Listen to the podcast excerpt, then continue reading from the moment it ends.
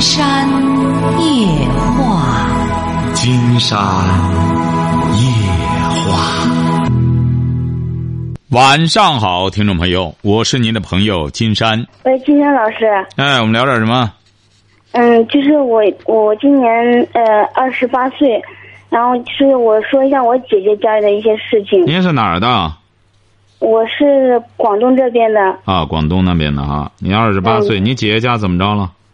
我姐姐就是嗯，跟我姐结婚没没多久，然后小孩嗯生完小孩之后，就是她身体不太好嘛，然后就是后来生病，生了重病了，然后然后我们家这边跟我跟跟我姐夫他们那边那边都都双方都出了很多钱，然后不是谁生重病了？你姐姐生重病了？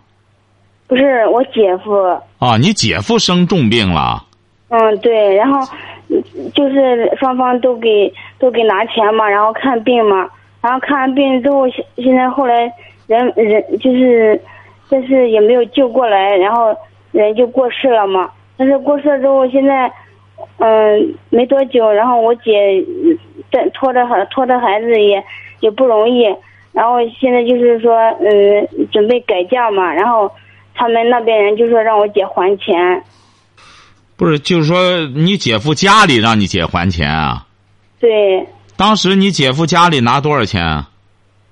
嗯，也也就是应该是一两万左右吧，这样子。你姐夫家要让你姐还钱？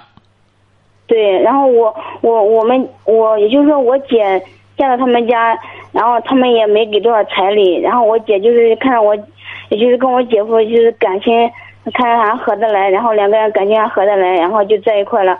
其实他们家也没给我姐家，没给我，没给我姐娘家有多少钱。然后两个人感情还可以。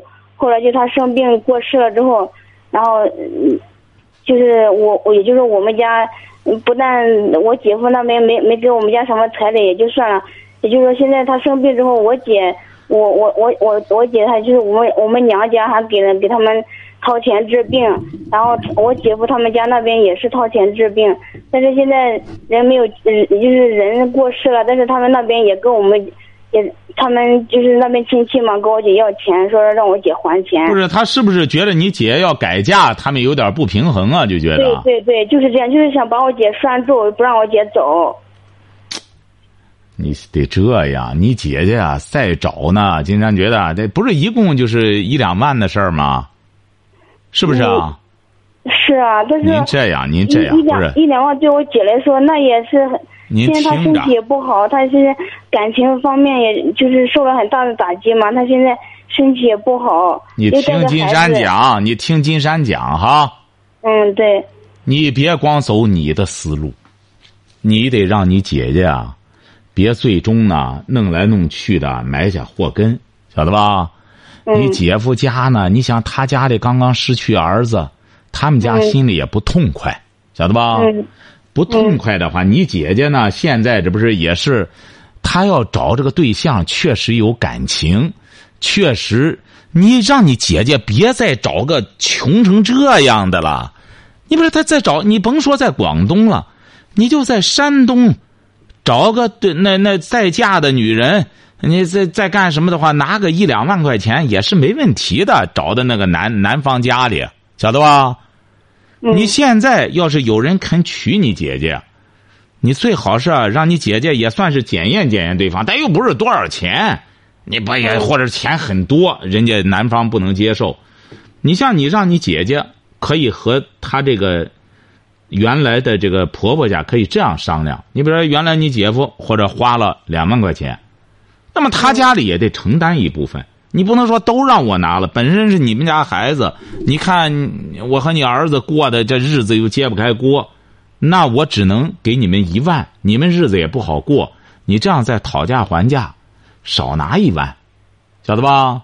这这样对方家里呢也不至于那么生气，晓得吧？但是我我们娘家也拿了，也花了两万多呀。他们家也花两，因为我你怎么这位小姑娘，这位小姑娘，你听着哈。人家花了两万多，你听着哈。这位小姑娘，你听着哈。嗯。你呀，也二十八岁了，你涉世还是太浅。这个人啊，你得想到了，走的是你姐夫，晓得吧？嗯哎，没的人是他们家里没人了，他们家里是很伤痛的。为什么当时肯拿钱，也不希望自个儿的儿子走了，晓得吧？嗯你想一想，你也二十八岁，你将心比心，这要是你的儿，弄完了之后，走了，儿媳妇马上就要走人了，你什么心情？嗯哎，你换位思考，你就明白。如果你姐姐现在真是愣走，他们家也挡不住。按法法律的话，你走的这他管不着，晓得吧？是他他就是拿那个呃外债先来拴着我姐，不让我姐走，然后现在把家里那个嗯什么身份，把我姐的身份证也扣下了，把我姐那家里面那个户口本也扣下了。这不金山就给您讲嘛？你看，你要是来硬的，就这些麻烦，是不是啊？嗯你姐要想走，她又不是多大的一笔钱，她要找这个对象，连个一两万块钱都给他拿不上的话，你说他再嫁这个人干嘛呢？这不还是过穷日子去吗？他还不如一个人过呢，在这儿，先带着孩子长长呢。你说现在对方都不能给他两万块钱，一两万块钱的话，他是他干什么的话，你说他怎么能走利索了呢？农村啊，是不是在广东农村啊？嗯是啊哎，所以说入乡随俗啊，金山告诉您吧，您啊，听了金山给您讲，您就不会留下隐患，你晓得吧？嗯好，哎我就是一直听今天的节目，听了也也有大半年了，但是你每你的每一期节目我每天都有下载了，然后听了。对呀、现在我现在就是我老公呢也也在听，我也在听，甚至我儿子也在听。哦，我儿子今年五岁了，但是他现在，嗯，动不动就说啊，妈妈，你是不是在听《金山夜话》呀？我说是啊，我说 他他现在也很也很喜欢《金山夜话》，很好他每天晚上都跟我听的。很好，您儿子听是最好了，让他知道嗯，不要玩游戏，不要沾染那些东西，晓得吧？嗯嗯，你看，你让孩子听《金山夜话》呢，慢慢的，他就会树那个立。听见还有那个呃选择，我们我老公都在网上把那书买回来，我们都在看，一家子都在看。很好，我儿子也。在看，他虽然说五岁了，看有的字不认识，但是他也老是说过来，妈妈问我，就问我，他说这什么字什么字都很好，我就是从小就让他听这个，因为对听今天夜话，我觉得就是，因为我们文化也不高嘛，但是我觉得听今天夜话属于是上那种社会大学，对，就是没错，没错，对，就是没错。就是在学校里面学的都是知识，但是跟听今天夜话的话，就是学的是文化，在但是文化而且还有知识，没错所以也长见识。没错没错就是把今天夜话这这些书啊，还有讲的这些东西，如果能真的能消化得了的话，我觉得真的是很成功了。所对，给以现在现在跟我老公就是之前之前感情也不也是有一点点那个分歧嘛，现在也好了很多了。对也都是感谢今天夜话，就是听今天夜话，所以明白了很多很多道理。对所以现在家里有点有点事，就是我姐那方面，因为我不知道她那个法律按照法律的话，那他那个外债是属于我姐还还是他们他们那边的人还？因为当时我姐夫他就是因为好像也不止，应该应该不止这两万块钱吧？因为后来他因为我姐夫他这个病。嗯，病了一年多，快两两年了，才后来才人才过世的。但是之前断断续续，好像他们那边也给了一点钱，但是我具体我不知道给了多少，应该也不止这两万块钱吧。但是他们现在就是说，我我现在就是不知道那个，如果按照法律来讲的话，他们这个钱是属于我姐还，还是他们那边还会承担一点？你这个，嗯，今天觉得他因为怎么着呢？你这个也没有经过法律界定，因为你姐姐这个她不属于离婚，晓得吧？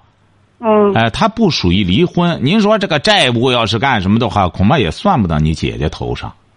哎嗯，但是丈夫去世了，他又不是说他俩怎么着的，是不是啊？你说治病什么的，你回过头来。但是话说回来了，这就叫入乡随俗，晓得吧？嗯嗯，你有些东西你在农村你也了解，你这金山给您这是咱要现身说法哈。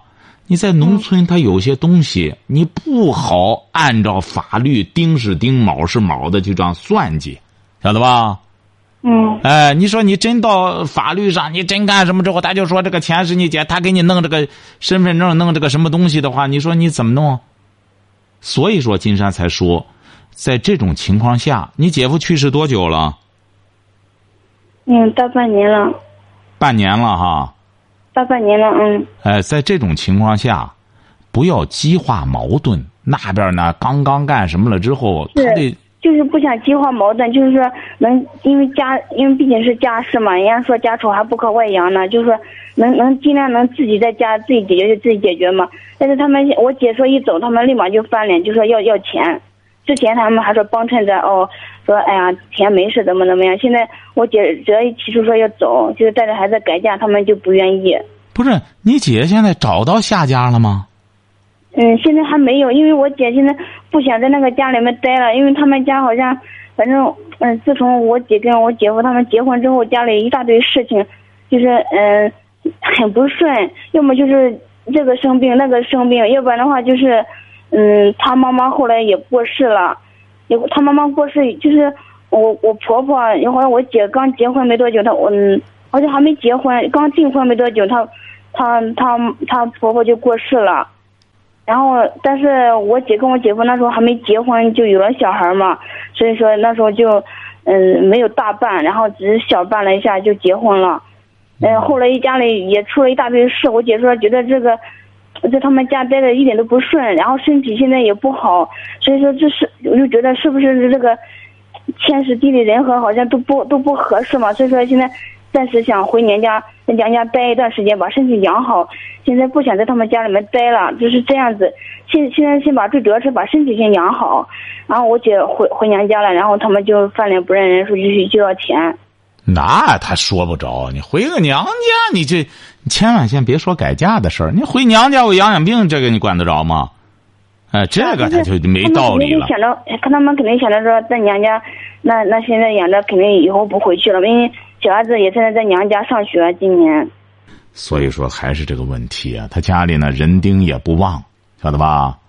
像我姐就是就是觉得他们家阴气太重了，所以就是想回回娘家那个一下，就是身体把身体养好，因为在他们家就是夜不能寐啊，就是感觉睡觉、啊。你就这样，经常告诉您哈，听着哈，今天嗯，你听着哈，经常告诉您哈，现在呢，先不要着急说改嫁的事儿。晓得吧？嗯，对对对。哎，不要说改嫁的事儿。再就是呢，孩子呢，你姐的孩子多大了？嗯，也也也七八岁了。七八岁了哈。嗯。呃，他先怎么着，在这边养养，经常带着孩子呢，也去看看他那个爷爷奶，他光剩爷爷了哈。嗯，对。哎，看看他爷爷，你先这样吧，慢慢拖一拖。让对方呢，先先这个东西啊，人就是这样，很多您记住了，这位这位小姑娘哈，听着啊，嗯，很多矛盾，很多这种包括这种成见，包括仇恨，您记住了，最好的治疗的方法就是拖，晓得吧？这时间一长了，对方也没那个心气儿了。你这这现在呢，他。家里人合起伙来和你姐对着干，现在让人一看，人家也没打算找对象，也不想找对象，让你姐就说不想找对象了，晓得吧？哎，不要觉着我不我说不给他说找对象，那将来我再怎么改嫁，别先想这个，就给他说我不找对象了。然后呢，就是这个身体实在不行，我就你也别说人家那边阴气重，千万别都说些这个哈。嗯，哎，这样慢慢的拖拖，对方那个悲痛呢，尤其是你说家里刚走了一位亲人，拖拉拖拉之后，大家过后家里一看，各自家里有的是事儿，就都不不张罗这事儿了，慢慢就好了。你就听金山的，绝对错不了，晓得吧？嗯，哎，就是就是一直很相信金山嘛。哎，对，什么事儿。都好好好是是让你让你姐姐千万别和那边闹，就是怎么我就是养养病，怎么着这病身子我怕或者传染大家怎么着的，哎，这样慢慢弄弄，经常买点东西过去看看那边，晓得吧？嗯，哎，就先这么维持着，千万不要说到法院去，越闹越顶，你弄来弄去的，法院里的没法给你弄这些家务事儿，晓得吧？是是，我就想着，我说孩子还是叫他爷爷嘛，也是认他这个爷爷的，然后呃，时不时也是去看一下。但是他们，我就害怕他们那边死死的抓着不放手，然后让我别还钱。您记住了，不会的。这个人啊，这个事物啊，都在改变，晓得吧？你别说你家里这事儿，世界上的事儿还都是这样的。原来美国和俄罗斯马上就要干仗，都准备动用什么核武器。最终现在怎么着？谁也没心气儿干仗了。为什么？各个国家自个儿的事儿就就就一一一屁股麻烦，晓得吧？嗯。所以说，记住了哈，你就现在你就听金山的，什么事儿都好好是是是。千万，你比如说你们，尤其是作为外局外人，都光说好听的，写就是病了怎么着？千万记住了，就这样。尤其是让这个你这个侄子经常要去看看他爷爷怎么着，买点东西去。就这样拖就行哈，记住了哈。嗯，这个事儿绝对就能解决哈。好嘞，再见哈。哎，谢谢啊，谢谢。哎，好嘞，好好。喂，你好，这位朋友。哎，你好。哎，我们聊点什么？金老师你好。啊。那个，我这我也是有有点事儿，这孩子现在学习他挺不带劲。我说。是您的不是不是您的孙子吗？呃，你的我我的孩子小乔。不是您的儿子啊？啊，对对。您多大了？你说我四四十六了。您那小小多大了？小小十岁十十一了。十一，他是怎么着了？学习也是不认真，光做作业也是挺马虎的，这就是这情况。您是哪儿的？我是聊城的。不是您听节目吧？听不听我们的节目？我都听过几次了。听过几次不行。你要教孩子的话，不是像你想象的这么简单。就是第一点呢，你得，你得自己你也得学。你是干嘛的呢？原来是做生意的了，现在没做。你在不在孩子跟前孩子跟着你吗？嗯，跟跟我哥哥一块儿。跟你在一块儿，他除了上学，他干嘛呢？他去了上学，每天都是接他上学，他别的也没什么事儿。他礼拜六、礼拜天干嘛呢？他礼拜天也都是做作业、玩儿啊，光一天天光转悠玩。玩什么呢？光跟小孩跑去。不是他光跑，他不可能啊！现在这孩子上哪儿跑去？他还玩什么呢？天天骑车子。什么？弄了个自行车，天天骑车子。那你为什么要给他弄个自行车，让他天天骑车子呢？我这也是看着没什么东玩意儿，给他找一个车子骑骑。是啊，你本身就不让孩子学习，你这弄了个车子光玩的话，你让金山怎么让您孩子坐下来？他本身就坐不下来。你说你得一个是坚持听节目，教育的问题，金山一再讲了，写选择就是专门教育的。因为怎么着呢？金山夜话几乎这二十年来老在谈这个问题，所以说金山把这二十年来的教育的问题，把它归纳起来，包括年轻人，我们金山夜话他也不能。他二十年不能老在重复话题吧？包括年轻人怎么该干事业，男人怎么干事业，女人怎么选丈夫，孩子怎么学习，家长怎么去辅导他，这上面全都有。您自个儿呢，先看一看。哦。哎，看看之后呢，看看选择之后呢，然后再就教育您的孩子，就哪方面的问题要还解决不了，可以再给金山打电话。像您这个。金山要讲的话，说白了，今天一晚上也讲不完。您这孩子的问题，好不好？您看一看，选择哈。您是山东的，买这书很方便哈。对，我说这是金老师，我想还想问一点事情。说。嗯，那个我这吧也是因为这一段时间没爹的管孩子这六七个月了，也是我这在这个干活的时候碰手了，这六七个月了没干活了，也没爹的管孩子，光给医院里住院了。啊，干嘛呢？呃，住院了，住医院来了，看病。啊，不是看病怎么了？金山不是告诉您了吗？您也看看书啊，看看书之后，然后看怎么教孩子。您这孩子坐不住，看看怎么让他坐下来。您得具体去做啊，你靠老师不行啊。你看金山在上面首先谈到了，从去年北京的孩子考试，像您这孩子已经是快乐考试了，直接就是说白了。将来恐怕这孩子很早就哄到，下午也是很早就放学了。主要是家长来教了，现在很多东西都得这家长来消化了。对对对。哎，你得了解整个教育的大环境，我们国家将来这个教育往哪方面发展？这书上不光教给你怎么干什么，你也得了解，你得站得高，你才能去指导您的孩子。对对。你说您对教育也不了解，我们国家的教育政策怎么走向，你也不知道，你怎么来给孩子设计自己的这个人生呢？是不是啊？对对。好不好？哎，看一看之后有什么问题再干什么，好不好？好好。哎，好好，再见哈！祝您早日康复哈！好好，好，再见。金山这次这是随便拿张报纸，看到这个我们原来一个同事，嗯，叫韩笑，他是在女报上哈，因为人家别的事儿，金山就不好多讲哈，就是因为他是在报纸上发了这么篇文章，是这个女报对他的一个采访。金山呢，就可能很多朋友也看到这篇文章了。呃，金山呢，只是这个捎带着说说，说到这个人生规划问题哈。我们很多朋友啊，就说这个学习规划，这个我们这个规划，这个一般的就是比较底层的，就是个学习规划；再高一点就是职业规划；再高的人生规划。经常看到这个韩笑有几个观点啊，经常非常赞成。他就谈到了家务对一个女人来说不是一种负担。嘿，你看，嗯，他接受采访的时候，很多人就觉得，哎呦，他这么年轻，四十来岁，按道理讲的话，按现在的退休政策，他还能干二十年呢。六十五的话，得干二十年呢。哎，人家四十来岁不干了。那很多人奇怪，说这么好的工作，而且是呃事业如日如日中天，哎，这个知名度这么高，为什么就是说说不干就不干了？哎。金山也是看到他这个专访之后才了解哈，很简单。对别人来说，因为当时金山也很突然，因为我们原来的时候这个直播室啊都是相互能看到的。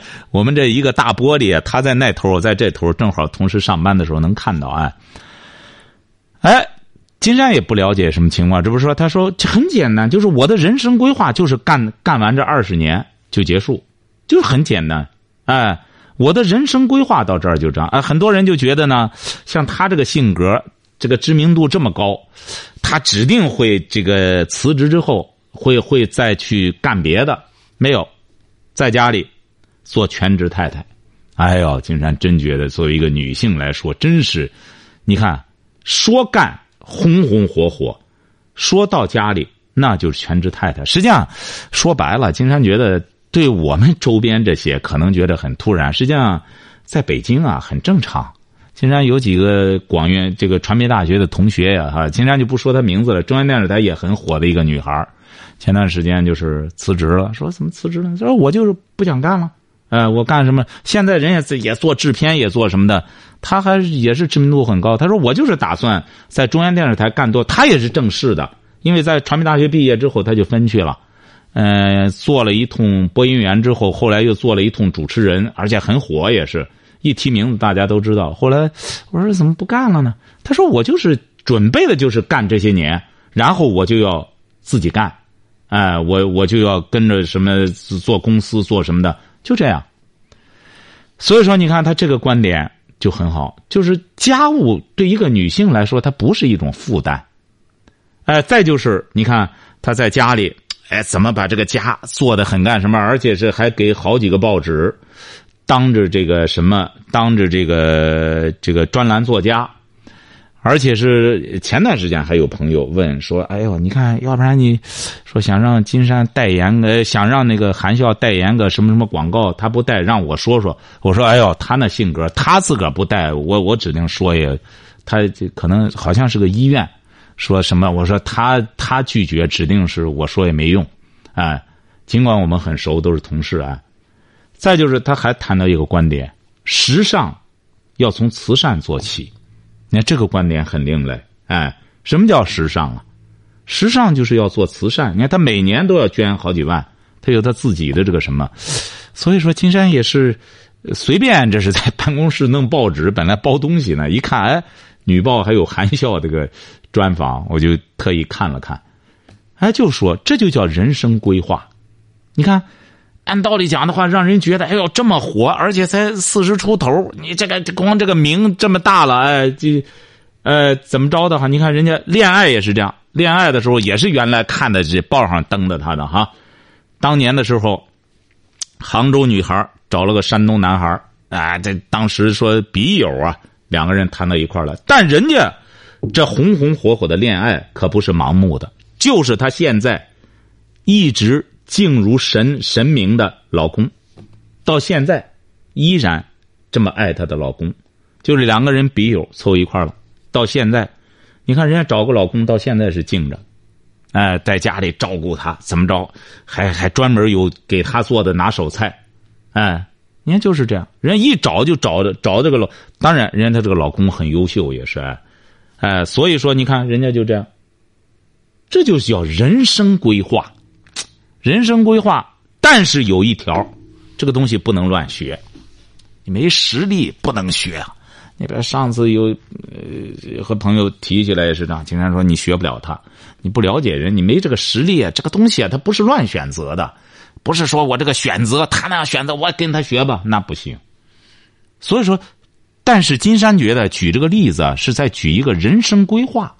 你看，这就叫人生规划。人家规划的就二十年，我做完了这个什么之后，我就要去写去了。你看，他是挑战难度。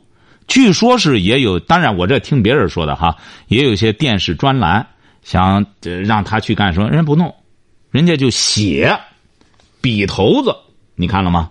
他是在不断的挑战难度。你看这个人就是这样，你怎么才能够难和易生活的，这就是生活的辩证法。人家在不断的挑战难度。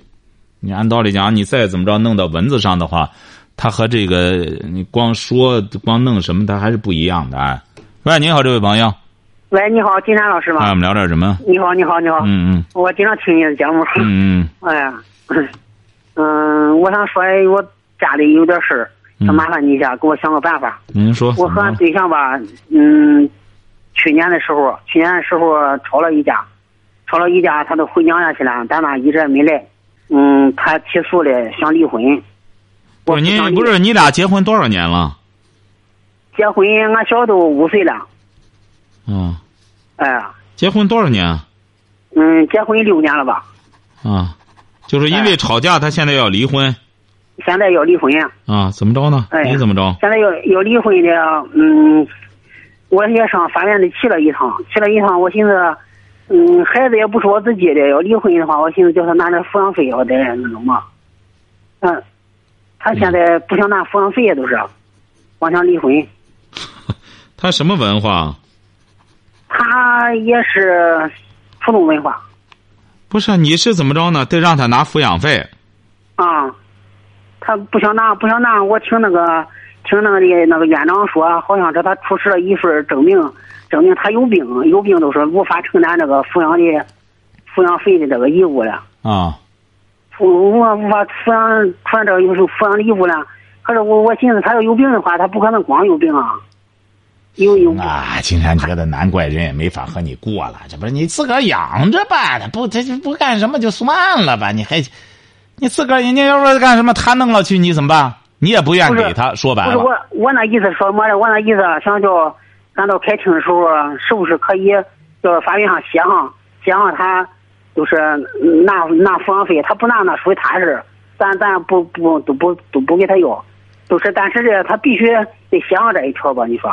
啊，这个你这个你写上没问题的，你这个都就，他按照什么的话，他不拿着他的事儿，啊，你可以写上。您这个对象究竟有病吗？那我他在家里可是没病。不是，就因为干仗就要和你离婚？哎呀，那你了解他吗？他究竟想干嘛去？这是？他离都是想离婚呀。他为什么想离婚呢？你俩这结婚在一块儿，也就是说，一直他也不想和你过。呃，一原先没事都是自打去年吵了一架，吵了一架，我把手机手机摔了，也没打他。他回到家，他说给他父母说我打他了，又是怎么治嘞？嗯，其实我也没打他，一直俺结了婚，我没打过他。啊，行啊，你可以啊，你要把抚养费写上，他必须得写上的。那就证证明你将来给孩子讲，他自己不愿拿，这他的事儿，晓得吧？哦，他法院的他肯定得写上这一条哈。啊，这肯定得写的，抚养费这这一离婚，孩子第一点就是抚养费问题，晓得吧？哦，他要不拿，那属于他的事儿了哈。哎，那不是这这这这那是他的事儿。你或者说，他要是证明要法院说他这，你说他要是不拿，咱不给他离，不给他签字，能离了不这婚？你要不离的话，第一次就离不了。哦。他一般的法院的这个呢，大家也都知道，就是你前他第一次起诉，无论是男的起诉还是女的起诉，你要不想离的话，那法院里就给你半年的修复期。情感修复期，哦，他起诉一会儿啊，离吧，这次你还不离，赖着他干嘛呀？你作为一个男人，你这臊不臊啊？你不是不是那个事儿，我寻思他他要是不拿抚养费，我都不想签这个字儿。问题是以后小孩长大了有话说吧？他娘，嗯，他俺也不要抚养费了，可不属于他的他的责任了。哎呦，竟然发现您是什么文化？说实话，初中文化。什么？初中文化。哎呦，竟然发现真你也是个茬子。行啊，您就按照您这个都符合法律的要求哈。你要抚养费什么的，法院他也不能驳你，你到时候他都会给你写上的。您记住了哈，这些你都可以，你你就该说的你说就行，你只要说的他都得给你记上哈。哎，我得让他交抚养费，那边就说我有病不交，那他都给你记下来，将来那判决书上都有哈。嗯，不是他，我要是不签字的话，能离了我这婚呀？你不签字的话，金山估摸着也差不多得离了。你已经给你半年了，这说明人家女的不想和你过了。你说你这样的话，法院里他要让你离了，这也是法院负责任啊。你说这桩婚姻已经不存在了，你说愣捆到一块儿，说白了，这对谁都不好啊。所以说，人家这个就是给你半年的修复期，再半年再起诉之后，那一般情况下，法院就希望。就给你们判决个结果了。你说你愣很少有再这样赖着的了，晓得吧？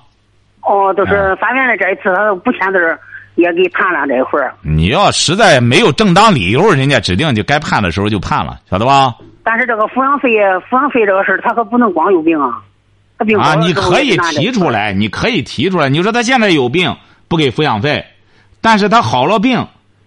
我们就得给他要抚养费，那法院呢就得给你，你那个就说不说无所谓，他好了之后你可以再起诉给他要抚养费，晓得吧？哦，法院的反正这一块他都能写上。哎，对对对对，可以，好吧？好嘞，啊，好嘞，再见啊，金老师。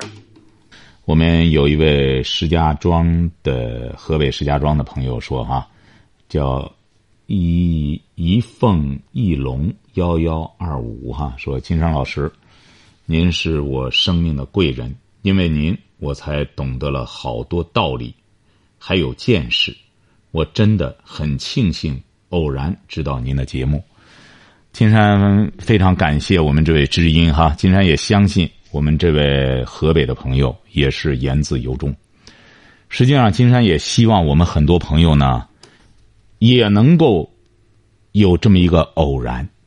您要真正能遇到金山的节目之后，您像这位朋友谈的很对，就是除了道理之外，关键要长见识。金山在回答我们听友的一些问题的时候，也是这样，不会去迎合一些人。不是他他说什么问题，有些人就是这样，言不由衷的，他说些事儿，本身他提这个问题和事实的那种。就是说，事实的那种理念离得很远。你像刚才那位经商的朋友在医院住院，他的孩子十一岁，不好好学习，坐不住。你说金山再给他讲怎么着让他坐得住，就这就这这简直是太高级。因为他本身是经商的，他是有见识的，但是他只是知道怎么挣钱的见识。他要想让孩子，我让想让我孩子好好学习呀，将来能够考个什么呢？那你既然想让他好好学习，你就应该让他了解教育。那么，就目前中国的教育是一种什么样的状况？那么，中国的教育是不是还都是大家一块去考大学去？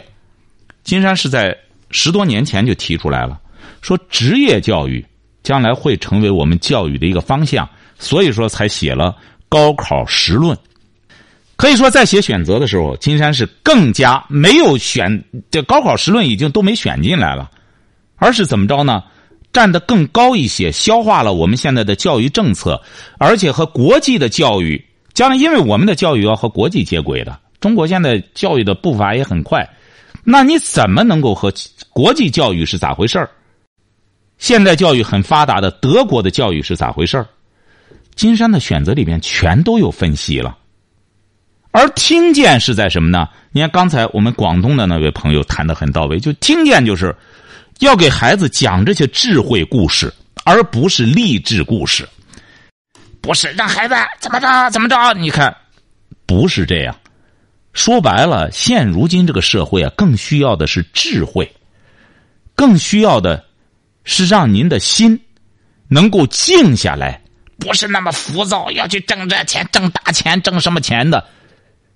煞有介事的弄这个，这都是空许愿。喂，你好，这位朋友。喂，金山老师啊。哎，我们聊点什么？哦，我我想跟你聊一下我的感情问题。您多大了？我三十四了。嗯，怎么了？嗯，我两个孩子，我的丈夫现在是有外遇。嗯，嗯，有外遇什么情况呢？他都是，嗯。你丈夫多大？他，我俩同岁的。啊，你丈夫是干嘛的？他自己买了车，开大车。啊，开大车。啊，跑车。开什么大车？嗯，就就是那九米六拉图的。啊。是不是拉图的那种大车？不是，就是那九米六高栏，在外边跑配货站。啊，不就是那很高的那个大车，然后上面拉些东西吗？不就是？不是，就是跑配货站。嗯，配货站，你们这车多少钱买这个车？嗯，多少钱都就是那个贷款贷款买的。你们贷款买的这个车？嗯。贷了多少钱？贷了十十好几万呢。你为什么要让他弄这个呢？贷款买这个？我他他就想干这个，嗯，他以前在外面上班上班那个嗯三四千的工资他不挣，他不挣干。他不挣干，后来叫人家领导给给刷下来了，刷下来了。嗯，他他在上班的时候认识一个人，认识人，他俩就搞搞恋搞那暧昧。后来搞的，哎呀，我我两个孩子，我一个一大的是个男孩，嗯，那个老二是个小女孩，嗯，那个然后那个女孩还还要罚款，他也不证婚。哎呀，我现在是不知道怎么办了，离婚还是不离婚？我我也，哎呀。你是什么文化？啊？你是什么文化？我初中文化。他是什么文化？他也，他初中没念完人家。小学哈。啊。为什么有的时候金山要问问这个？我们现在有很多小同学在听节目，你可以看一看我们这小朋友哈，你看看，不学习的叔叔阿姨，你看。你看这个阿姨是多么难，生俩孩子了，为什么呢？因为他那个对象小学，你说他就没文化，你说他能正干吗？他就没出路呀。你看本身自个儿家还挣不出钱来，还在外边乱搞，你看这孩子还得罚款，交罚款了吗？没有。啊，欠多少多少钱罚款得罚？嗯，六七万。六七万，我的妈呀，谈不上离婚啊！你这一大屁股债，你怎么离婚啊？好，今天晚上金山就和朋友们聊到这儿。